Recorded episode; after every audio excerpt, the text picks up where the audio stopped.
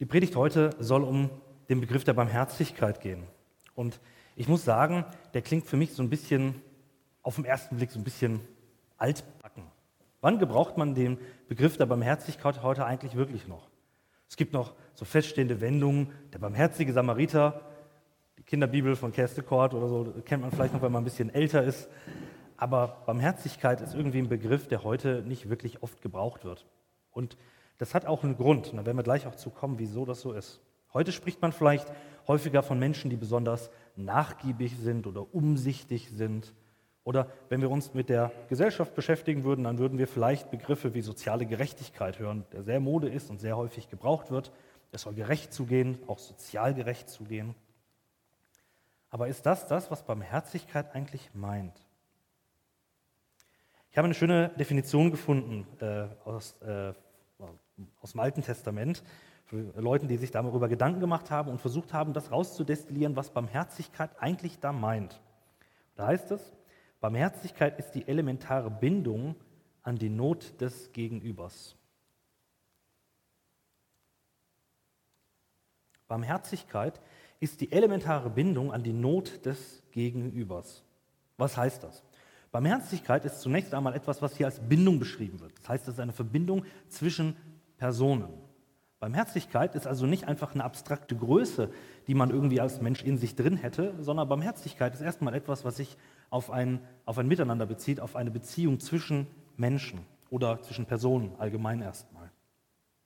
Wenn ich zum Beispiel durch die Stadt gehe und da sitzt ein Mensch, der obdachlos ist, auf der Straße und ich würde ihm einen Euro hinwerfen, dann wäre das nicht Barmherzigkeit, denn was fehlen würde, wäre jegliche Beziehung dazu. Ich würde im Grunde quasi einen Euro rübergeben, würde mich vielleicht ein bisschen besser fühlen, weil ich glaube, ich hätte die Not der Welt geändert oder gelindert. Aber so wirklich Barmherzigkeit ist es schwierig. Man könnte vielleicht sagen Freigebigkeit, das könnte man vielleicht sagen. Ein Euro ist auch nur ein Euro, aber vielleicht eher das. Aber Barmherzigkeit im biblischen Sinne müsste eigentlich viel mehr sein, als dass ich einfach jemandem, ohne ihn zu kennen, auch ihm wirklich helfen zu wollen, so richtig, eher einfach nur was hinwerfe und damit die Sache schon erledigt ist. Das ist damit nicht gemeint. Der Euro wäre vielleicht Freundlichkeit oder so etwas, aber so eine Verbindung besteht eigentlich nicht. Ich gehe meines Weges, meistens immer noch im Wissen, dass die Probleme dieses Mannes nicht gelöst sind. Ich mir auch keine Illusion mache, dass ich sie könnt, lösen könnte und ich gehe einfach meines Weges. Zweite, der zweite Aspekt dieser Definition aber sagt, dass da noch was dazukommt. Und zwar ist es eine Bindung an die Not des Gegenübers. Barmherzigkeit ist eine Bindung an die Not des Gegenübers. Barmherzigkeit macht die Not des, eines anderen Menschen zu meiner eigenen. Es wird quasi zu meiner Angelegenheit und nicht zu einer abstrakten Größe irgendwo am Rande. Barmherzigkeit des anderen zu meiner Angelegenheit. Und das bedeutet, dass Barmherzigkeit viel mehr ist als Gerechtigkeit. Wenn wir heutzutage von Gerechtigkeit sprechen, dann bedeutet das meistens, dass es ein Recht gibt, auf das man bestehen kann und das man nötigenfalls auch irgendwie einklagen kann. Dass es in irgendeiner Weise fair ist. Barmherzigkeit ist aber nicht Fairness. Barmherzigkeit ist weit mehr, als es Fairness überhaupt sein kann. Es ist überschwängliches Schenken, nicht einfach nur das Minimum des Nötigen.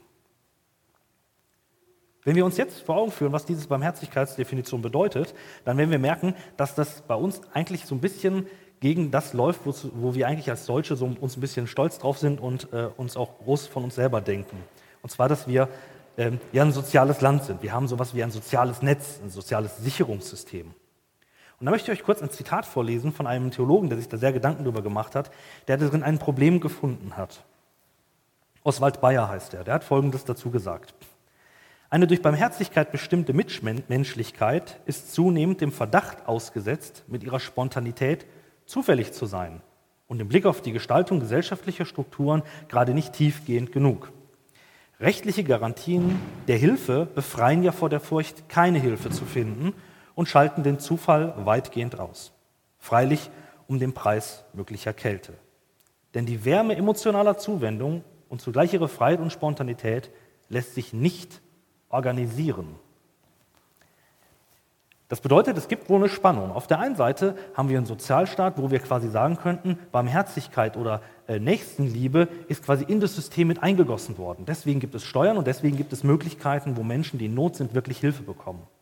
Das bedeutet aber, wenn ich jetzt einen Menschen sehe, der auf der Straße sitzt, dann denke ich mir in meinem Kopf, bin ich jetzt eigentlich angehalten, barmherzig zu diesen Menschen zu sein? Weil eigentlich könnte der doch einfach zu einem Amt gehen, dort gibt es Hilfe, es gibt Nothilfen, es gibt finanzielle Unterstützung, es gibt Möglichkeiten unterzukommen. Und schon merke ich, wird das Ganze so ein bisschen distanziert von mir selber. Ich denke, der kann ja Hilfe bekommen. Was, was muss ich jetzt hier eigentlich noch tun? Kann ich überhaupt was tun? Oder ist es nicht quasi staatlicherseits organisiert? Und das bedeutet, ich persönlich bin gar nicht mehr in dem Zwang zu helfen, weil ich sagen müsste, das könnte sein, dass der Mann heute Abend hier erfriert wenn ich nichts tue. Das heißt, auf der einen Seite ist es eine tolle Sache, dass wir in einem Land leben, wo es sowas wie Sicherung gibt. Und auf der anderen Seite ist die Gefahr darin, dass ich mich selbst eigentlich aus der Sache rausziehe und sage, da gibt es ja Profis für. Da bin ich eigentlich nicht gerufen. Barmherzigkeit ist quasi gefühlt nicht mehr nötig. Ich glaube, das stimmt nicht, aber dieser Eindruck könnte vielleicht bei uns entstehen. Im Blick auf die Not und das Leid anderer Menschen gibt es verschiedene Einstellungen, die wir denen gegenüber haben können. Und ich merke das ganz persönlich auch selber, ich beschäftige mit dem Not und der Leid von Menschen um die ganze Welt herum, dann ist es irgendwann mal zu viel. Dann denke ich mir, was, was soll ich noch tun? Was, was, was, was hilft mir das jetzt zu wissen, dass äh, noch eine dritte Hungersnot und noch eine fünfte Flut an irgendeiner anderen Stelle äh, gewesen ist und Menschen ihr Hab und Gut verloren haben? Es fällt schwer, sich immer wieder aufs Neue auf dieses Leid einzulassen. Und das macht manchmal so ein bisschen entweder zynisch oder äh, ein bisschen nihilistisch. Was meine ich damit? Zynisch, das kennt ihr, das ist quasi die schlimmere Form vom, äh, von der Ironie des Ganzen. Man sagt so, ja, so ist das Leben halt irgendwie, ne? kannst ja auch nicht alles machen. Man hat versucht, so ein bisschen auf, auf diese Art und Weise so eine Distanz zu schaffen zwischen dem Leid und dem, wie man selbst damit umgeht. Und die schlimmere Form des Ganzen wäre dann im Grunde der Nihilismus. Ja, das klingt ja echt wie, als ob hier beschossen wird bei uns. Aber ich bin mir sicher, dass es alles noch friedlich zugeht, glaube ich. Auf der anderen Seite, Nihilismus wäre das Schlimmere des Ganzen, wenn ich im Grunde sage, ist es eigentlich völlig bedeutungslos. Dass ich quasi so zu bombardiert werde durch Meldungen von Not und, und, und, und Hunger und Tod und Gefahr und Krieg, dass ich irgendwann sage, ach, so war die Welt halt immer, was soll's. Kannst halt nichts machen. Ist halt so. Diese Einstellung ist im Grunde das Aufgeben vor dem Leid. Wir als Christen sind gerade zu mehr gerufen als zu Renie oder Zynismus oder Sarkasmus oder auch am Schluss Nihilismus, dass ich sage, ist halt irgendwie so, wie die Welt ist, kann man halt nicht ändern, was soll's, ist ja nicht mein Problem. Als Christen sind wir zu weit mehr gerufen. Wir sollen Barmherzigkeit üben. Dabei ist das Spannende, dass Barmherzigkeit in erster Linie eine Beschreibung Gottes ist. Barmherzigkeit ist in erster Linie eine Beschreibung Gottes.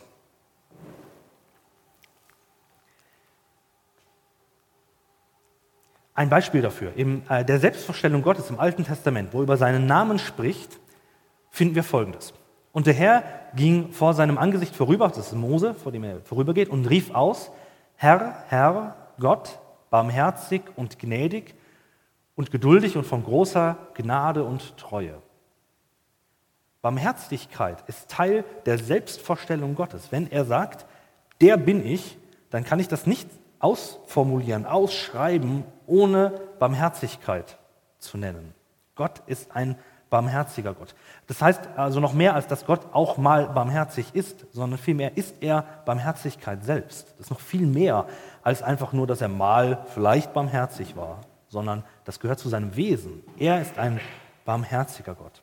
Und aus dieser Barmherzigkeit Gottes, das geht so weit, dass im Neuen Testament daraus sogar ähm, unser Handeln aus der Barmherzigkeit Gottes gespeist ist als Christen. Also wir sollen als Christen verschiedene Dinge tun und der Grund, warum wir sie tun, der findet quasi einen Anker in der Barmherzigkeit Gottes selbst. Das finden wir im Neuen Testament im Römerbrief. Ich lese euch einfach nur ein Beispielvers davon vor.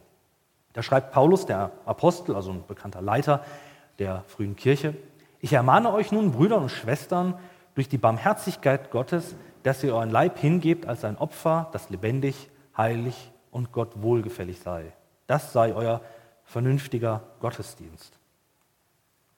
Er sagt, euer Leben als Christ funktioniert nur, wenn ihr den Treibstoff der Barmherzigkeit Gottes immer hinten dran habt. Ohne diesen Treibstoff der Barmherzigkeit Gottes lauft ihr euch tot. Das funktioniert nicht. Das wäre quasi nur ein ethisches Hamsterrad, bestehend aus lauter Forderungen, was ihr gefälligst zu tun habt, wie ihr euch zu verhalten habt und ihr versucht krampfhaftes aus eigener Kraft zu tun. Und hier ist es, Gottes Barmherzigkeit ist quasi der Treibstoff, den wir brauchen für den Motor unseres Lebens als Christ. Was heißt es nun, wenn Jesus jetzt sagt, wir sollen barmherzig sein, wie unser Vater, also unser Vater im Himmel, barmherzig ist. Wie ist denn Gott eigentlich barmherzig? Woran würde ich denn merken, dass Gott ein barmherziger Gott ist? Die Bibel macht klar, dass Gottes Barmherzigkeit aus, man kann sagen, zwei Bereichen besteht. Der eine Bereich, ist. Das bedeutet nicht nur, dass er uns versorgt mit dem, was wir nötig haben und ich das in meinem Leben erleben kann, sondern dass er auch Dinge schenkt, die einfach großartig und gut sind und die wir genießen können. Beispielsweise gute Musik ist etwas, was Gott schenkt, dass wir Musik haben, uns daran freuen können. Oder Gedichte, dass wir Farben wahrnehmen können, dass es Bilder gibt, dass wir uns daran freuen können, Sonnenuntergang oder einen Sonnenaufgang beachten können. All das ist Ausdruck von Gottes Güte. Wir können also sagen, wir freuen uns darüber, dass Gott die Welt so geschaffen hat, dass wir uns auch daran erfreuen können. Und dann gibt es noch einen speziellen Aspekt, man kann sagen einen zielgerichteten Aspekt. Gottes Güte ist, äh, Gottes ähm, Barmherzigkeit ist eine Barmherzigkeit, die uns herausreißt aus unserer Verstrickung in Schuld und Sünde. Gottes Barmherzigkeit ist eine Barmherzigkeit, die uns herausreißt aus den Strukturen, in denen wir festgefahren sind, aus den Zwängen, in denen wir sind, aus der Rebellion, die wir Gott gegenüber ausgelebt haben. Daraus befreit er uns und das ist Ausdruck seiner Barmherzigkeit. Denn Gott schuldet uns das alles nicht. Es ist nicht so, dass Gott uns als Menschen geschaffen hat und wir jetzt quasi nach oben rufen und sagen, äh, du hast uns doch gemacht, jetzt sind wir doch dein Problem, kümmere dich mal um uns. Und Gott sagt, ja stimmt, ich habe irgendwie eine Verpflichtung, ich müsste das jetzt machen. Gott schuldet uns seine Gnade nicht. Gott sieht uns nicht an und sagt, wir Menschen, wir sind so unwiderstehlich, wir muss uns einfach gnädig behandeln. Überhaupt nicht. Das ist alles seine Barmherzigkeit, dass er das tut. Die Not des Menschen macht Gott sich zu eigen und handelt als barmherziger Gott. Was folgt nun daraus? Jesus sagt hier, seid barmherzig, wie der Vater barmherzig ist. Jesus spielt an dieser Stelle mit diesem Wie der Vater barmherzig ist auf etwas an, was ich mal Familienähnlichkeit nennen möchte. Da gibt es eine schöne Geschichte, die ich vor kurzem erlebt habe. Vor einigen äh, Monaten war Pastorenkonferenz in Langeoog. Das ist ein Riesen-Happening für die freien evangelischen Gemeindenpastoren. Das ist immer eine großartige Zeit, eine ganz dichte und wichtige Zeit. Und da sitzen ganz viele Pastoren aufeinander. Einer von den Pastoren war ich, ein anderer, der da saß, war unter anderem mein Schwiegervater, der ist auch Pastor in der FEG. Und es gab einen Vortrag und musste viel nachdenken. Es war wirklich spannend und, und interessant. Und, ähm, und wir saßen da so und nach dem Vortrag kam mein Schwiegervater auf mich zu mit breitem Grinsen im Gesicht und hat gesagt, während des Vortrags habe ich mal zurückgeguckt und mal geguckt, wo du sitzt und habe dich gesehen. Und als ich dich da gesehen habe, da habe ich deinen Vater gesehen, absolut. Da saß ich nämlich genau da, wie mein Vater sonst immer da saß. Also man kann das schön nachstellen mit meinem Bauch, quasi so. Und so saß ich quasi da und grübelte über diesen Vortrag nach. Und er hat ihn gesehen und es war wirklich wie aus dem Ei gepellt. Da gibt es Fotos meines Vaters, die sind exakt so, wie er da so, so sitzt. Und das war total lustig, weil ich habe das gar nicht gemerkt. Aber man kann sagen, an dem Moment war sichtbar, ich bin irgendwie der Sohn meines Vaters. Den Gedanken, auf den Jesus hier anspielt, ist sowas ähnliches, eine Familienähnlichkeit. Eine Ähnlichkeit, die sagt, du bist seinem Vater irgendwie wie aus dem Gesicht geschnitten. Man kann diese Ähnlichkeit nicht leugnen.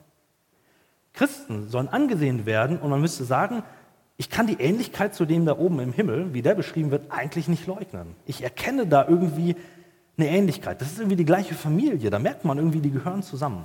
Bei den vielen Kindern, die hier gerade rumrennen, immer im Gottesdienst finde ich so großartig, wenn man manchmal wirklich aufs Gesicht sieht, ach, ich weiß, zu welcher Familie der gehört, auch wenn ich gerade den Namen nicht mehr so wirklich weiß, einfach nur, weil man das Gesicht sieht. Das ist echt großartig. Und das ist genau die Ähnlichkeit, auf die Jesus anspielt. Wenn Menschen uns sehen, sollen sie die Barmherzigkeit unseres Vaters sehen. Die Ähnlichkeit ist unser Ziel. Nun gibt es noch ein zweites, was daraus folgt. Ähm, und zwar gibt es einen Zusammenhang zwischen Gottes Barmherzigkeit auf der einen Seite und unserer Barmherzigkeit auf der anderen. Und den möchte ich mit zwei Begriffen äh, erklären. Und zwar zunächst mal, Gottes Barmherzigkeit begründet unsere Barmherzigkeit und Gottes Barmherzigkeit ermöglicht unsere Barmherzigkeit. Zunächst also zur Begründung. Man könnte ja glauben, dass hier an der Stelle Jesus einfach nur Maßstab vorgibt und sagt, das ist der Maßstab, Gottes Barmherzigkeit ist so groß und jetzt schaut mal, wie weit ihr kommt. Gebt euch mal Mühe und am Schluss wird mal gemessen, was ihr geschafft habt an Barmherzigkeit.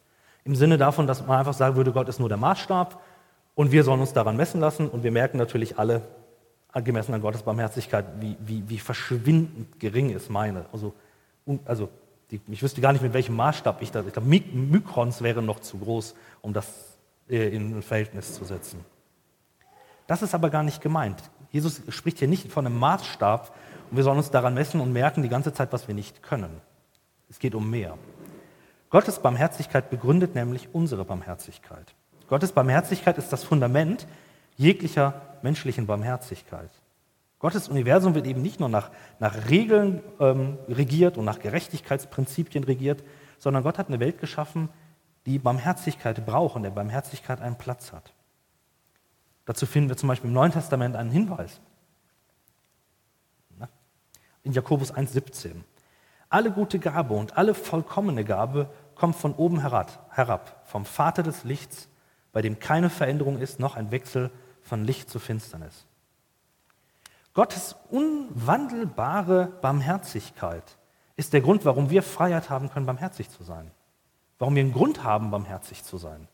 Gottes Barmherzigkeit ist nicht eine, die heute da ist und morgen vielleicht wieder weg oder die ein bisschen weniger wird, je nachdem, wie ich mich gerade verhalte, sondern seine Barmherzigkeit gilt dir. Dir im vollen Wissen, wer du bist, im vollen Wissen, was du ihm versuchst zu verheimlichen oder deinem Partner zu verheimlichen oder deinem Arbeitgeber zu verheimlichen. Gott kennt dich durch und durch und seine Barmherzigkeit gilt genau dir. Nicht allgemein irgendeinem Prinzip oder einer namenlosen Masse, sondern dir. Dir gilt diese Barmherzigkeit.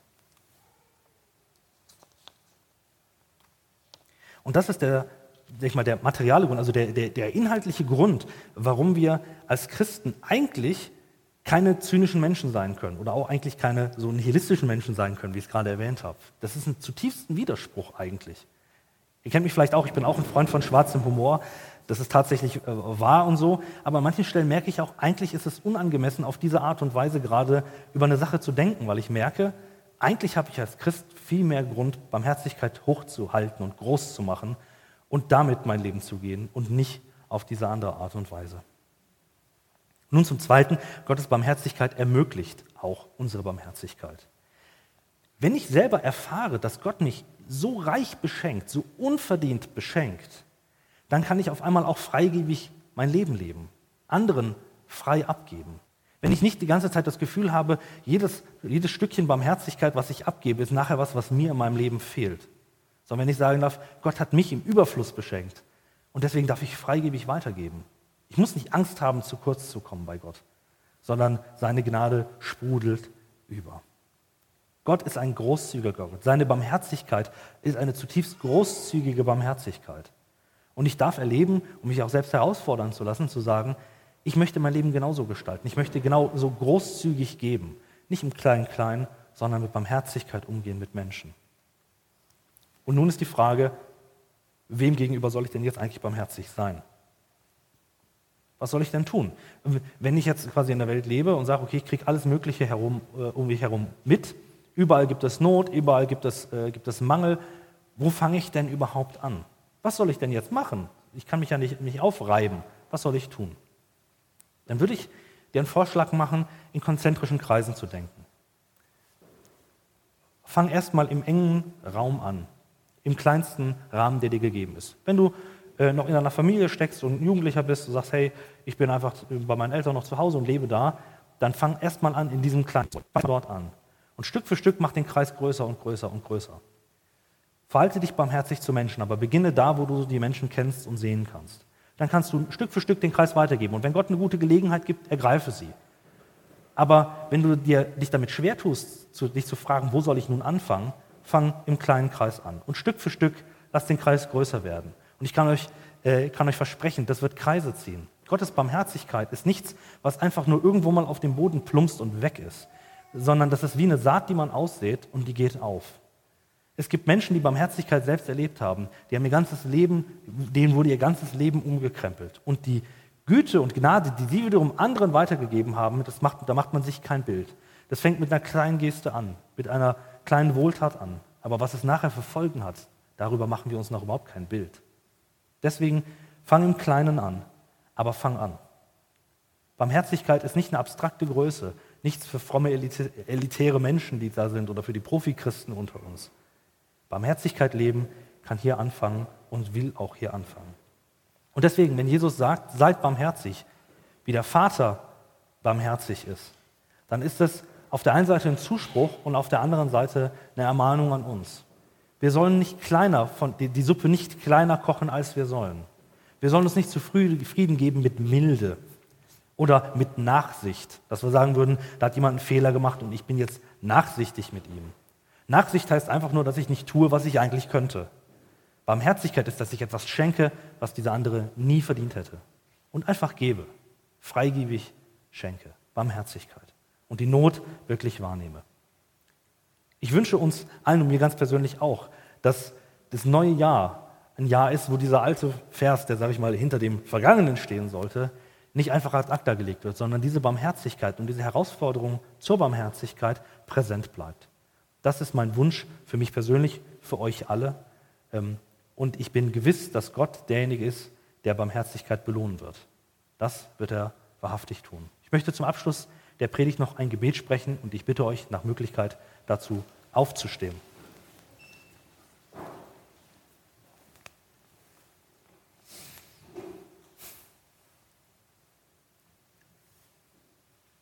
Himmlischer Vater, wir danken dir für deine riesige und großartige Barmherzigkeit, mit der du uns beschenkt hast. Herr, rüttelte uns immer wieder wach, dass wir sie nicht für selbstverständlich erachten und glauben, wir hätten sie verdient, sondern dass wir immer wieder neu darin deine Güte und Gnade erkennen. Herr, du siehst, wo wir in unserem Leben die Barmherzigkeit an den Rand gedrängt haben oder glauben, dass das eine institutionelle Sache sein sollte. Rüttel uns da immer wieder wach und schenke, dass wir den Blick behalten für den Nächsten, dem wir gegenüber barmherzig sein können. Mach uns zu barmherzigen Menschen, Herr, mach uns zu freigebigen Menschen. Ich bitte dich darum, dass du mein Herz offen und frei machst für andere Menschen, dass ich die Not nicht nur sehe, sondern dass ich sie mir zu eigen mache. Herr, du kannst bitten dich darum, dass du in uns ein barmherziges Herz schaffst, das dich ehrt und dich lobt. Danke, dass du barmherzig bist mit unseren Fehlern und mit unseren ähm, Dingen, die wir nicht hinbekommen, wo wir Mangel leben und gerade nicht freigebig sind. Mach uns frei, dass wir das tun können, was dein Wort sagt. Ermutige du uns, ermahne du uns auch da, wo es nötig ist. Wir danken dir, dass wir Beschenkte sein dürfen. Gib, dass wir auch zu Schenkenden werden. Amen.